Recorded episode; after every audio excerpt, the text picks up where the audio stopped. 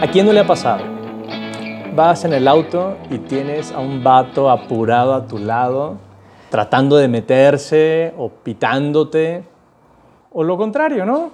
La típica doña en su mamá móvil, lentísima, ¿no? Y tú traes prisa y, y empiezas a mentar de madres y, y te haces una historia en la cabeza de esta mugre señora o este que tanta lata da.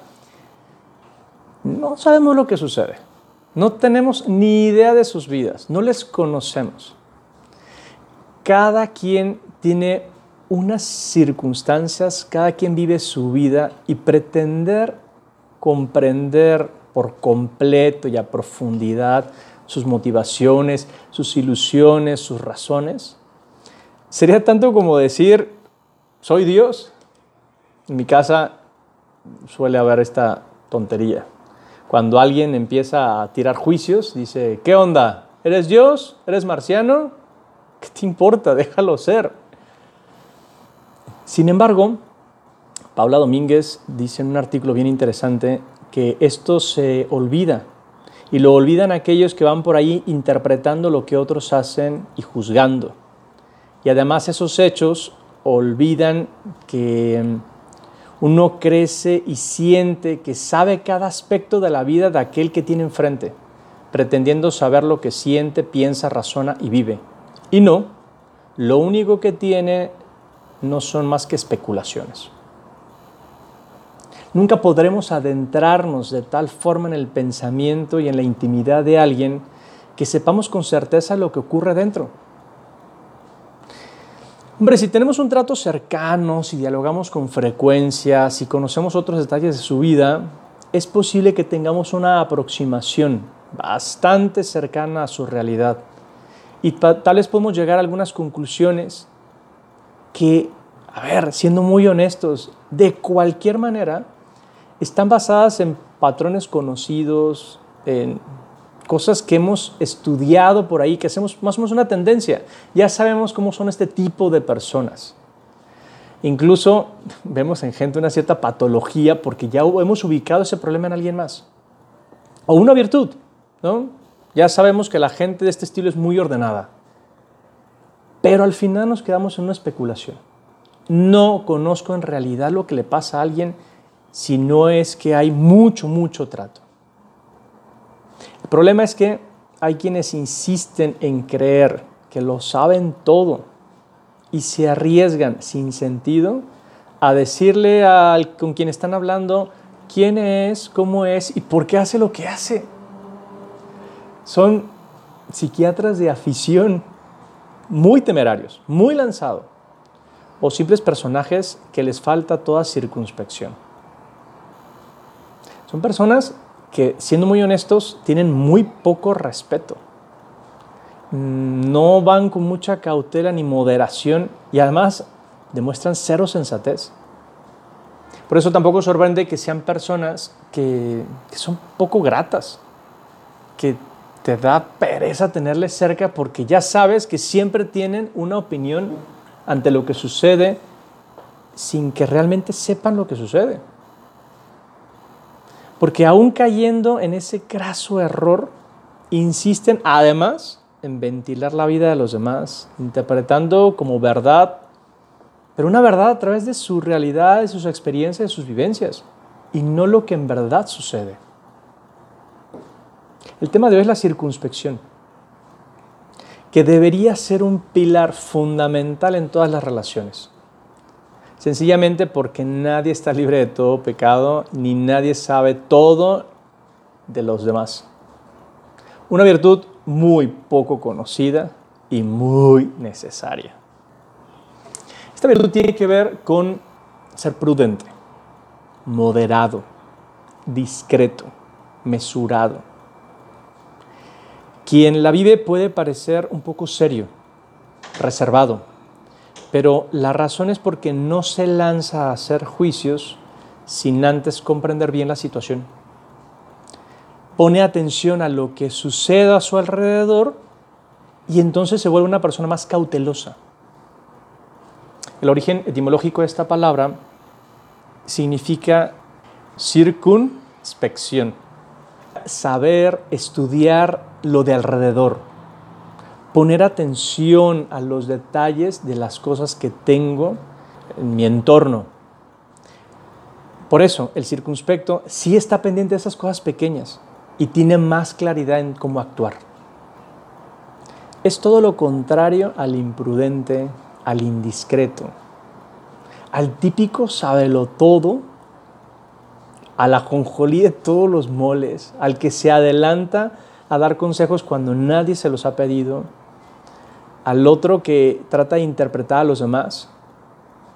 Típica frase, lo que fulano quiso decir, pero no tienes ni idea, eso es intuición, eso es lo que a ti se te ocurre.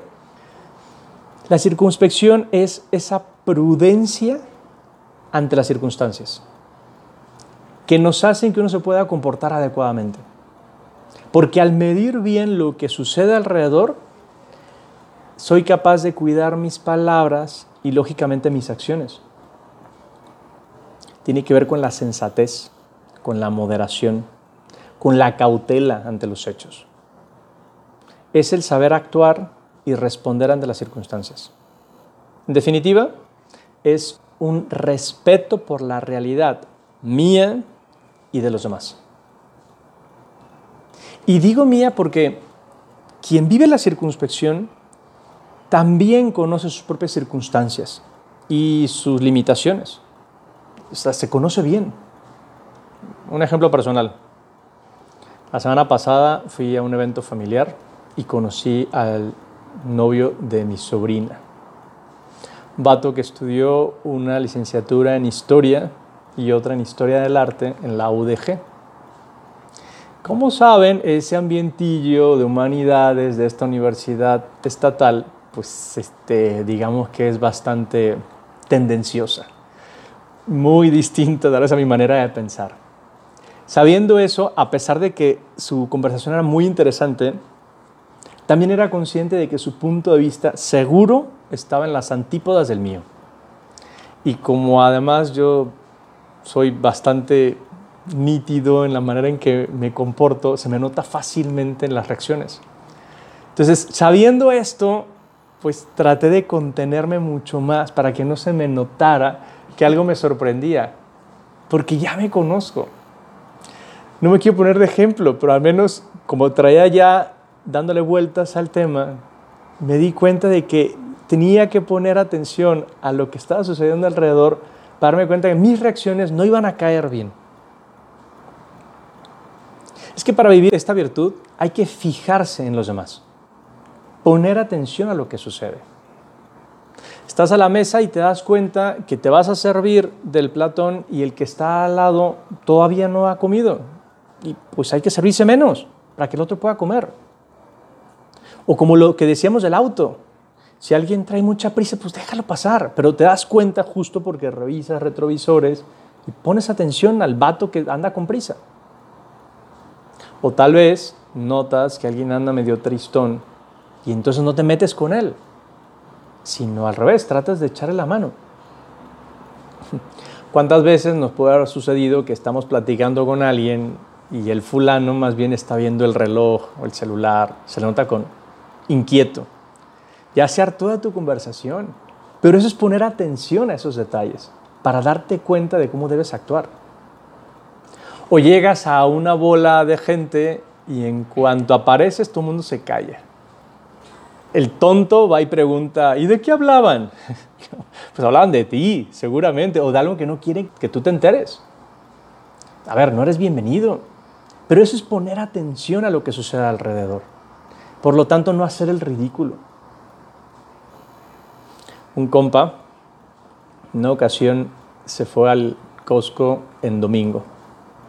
Pues ya hizo todas sus compras y tal. Señor de unos 50 años. El caso es que contaba que a punto de salir del Costco se le acerca a una muchacha, jovencita, según él, o sea, de unos 40 años, y le dice, ¿te puedo invitar un café? Y mi compa le respondió, no, discúlpeme señorita, pero es que yo estoy comprometido. Eh, no, señor, es una promoción de Nescafé.